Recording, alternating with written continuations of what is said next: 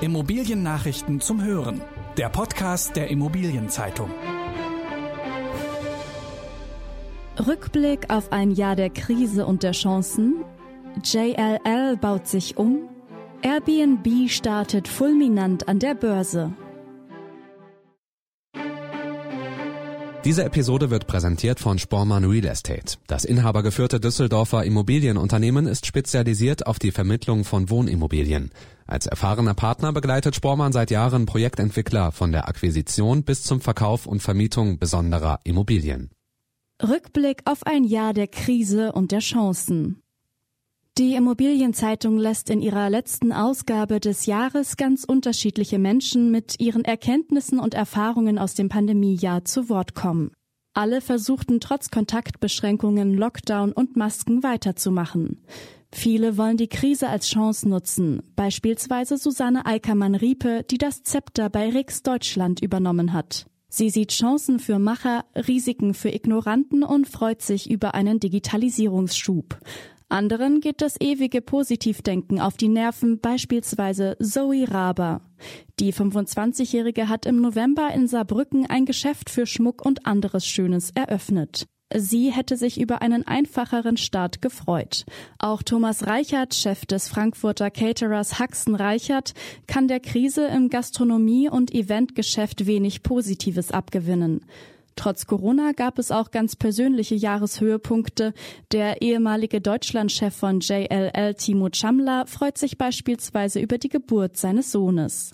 Diese und weitere Betrachtungen des alten Jahres lesen Sie in der aktuellen Ausgabe der Immobilienzeitung unter dem Titel Der ganz persönliche Jahresrückblick. JLL baut sich um. Sabine Eckhardt, seit April Deutschlandchefin von JLL, treibt den Umbau des Immobiliendienstleisters voran.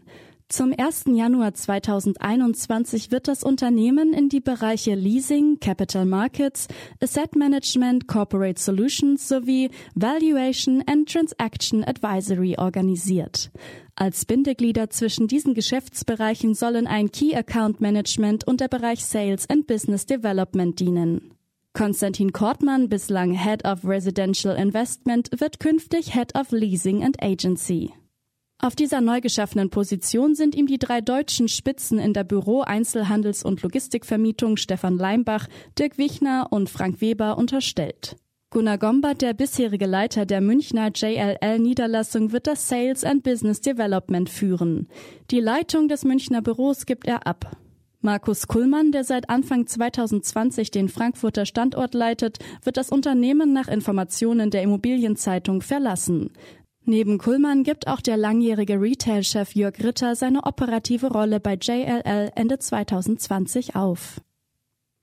Domizil und PFA kaufen knapp 1500 Mikrowohnungen. Domizil Real Estate hat für 252 Millionen Euro ein Portfolio mit Mikrowohnungen gekauft, verteilt auf bundesweit 13 Standorte. Das Paket mit dem Namen Mikroquartier 1 besteht aus 1480 Wohnungen mit einer Mietfläche von zusammen 42.000 Quadratmetern. Verkäufer ist ein Fonds von Avia Rent Invest. Zwölf der Häuser hat Domizil für die dänische Pensionskasse PFA gekauft, für die das Unternehmen in Deutschland als Asset- und Portfolio-Manager tätig ist. Für PFA sei der Kauf das erste Investment im Mikrosegment. Eines der Häuser verbleibt im Bestand von Domizil. Auch wenn derzeit 15 Prozent der Wohnungen nicht vermietet sind, einen pandemiebedingten Preisnachlass habe es bei der Transaktion nicht gegeben, berichtet André Schmöller, CIO von Domizil. Airbnb startet fulminant an der Börse. Die weltweite Wohnungsvermittlungsplattform Airbnb hat einen starken Börsenstart hingelegt. Die Aktie ging mit einem ersten Kurs von 146 US-Dollar in den Handel. Der Ausgabepreis betrug 68 US-Dollar. Der Börsenwert von Airbnb schoss damit über die Marke von 100 Milliarden US-Dollar. Viele deutsche Städte fürchten, dass mit einem kapitalstarken Airbnb noch mehr Wohnungen vom Markt gehen. München und Augsburg etwa wollen es per Zweckentfremdungssatzung Eigentümern erschweren, Wohnungen über Airbnb an Touristen zu vermieten. Auch Berlin und Hamburg machen Auflagen. Unterstützung bekommen die Kommunen vom Europäischen Gerichtshof. Die Richter hatten entschieden, dass Städte Kurzzeitvermietungen über Online-Plattformen von einer behördlichen Erlaubnis abhängig machen dürfen. Globus hat Interesse an 24 Realmärkten. Bei der Zerschlagung der Warenhauskette Real konkretisiert nach Kaufland und Edeka nun Globus als dritte Handelskette sein Interesse an Filialen. Globus hat beim Bundeskartellamt die Übernahme von bis zu 24 Realmärkten angemeldet. Edeka will bis zu 72 der insgesamt 276 Realfilialen haben, Kaufland bis zu 101. Das Kartellamt hat Kaufland bislang allerdings nur die Freigabe für 92 Märkte erteilt. Die weitere Entscheidung steht noch aus. Im Poker um Real halten sich Rewe und Teegut weiterhin bedeckt. Beide Ketten haben sich ebenso wie das Handelsunternehmen Cass im Kauflandverfahren beiladen lassen. Dadurch können sie gegen eine Entscheidung des Kartellamts Rechtsmittel einlegen. Eigentümer von Real ist der russische Investor SCP. Grüne und Linke wollen Kündigungsschutz verschärfen. Der Kündigungsschutz für Wohnungsmieter soll ausgebaut werden. Das verlangen die Bundesfraktionen von Bündnis 90 Die Grünen und Die Linke. So soll neben der fristlosen auch die fristgemäße Kündigung durch Ausgleich des Mietrückstands unwirksam werden. Die Gründe für Eigenbedarfskündigung müssten zudem weiter eingeschränkt werden. Weiterhin sollen verzögerte Mietzahlungen durch Jobcenter oder Sozialhilfeträger nicht mehr zu einer Kündigung berechtigen. In einer Anhörung im Bundestag wehrten sich Vertreter der Immobilienverbände massiv gegen diese Forderungen.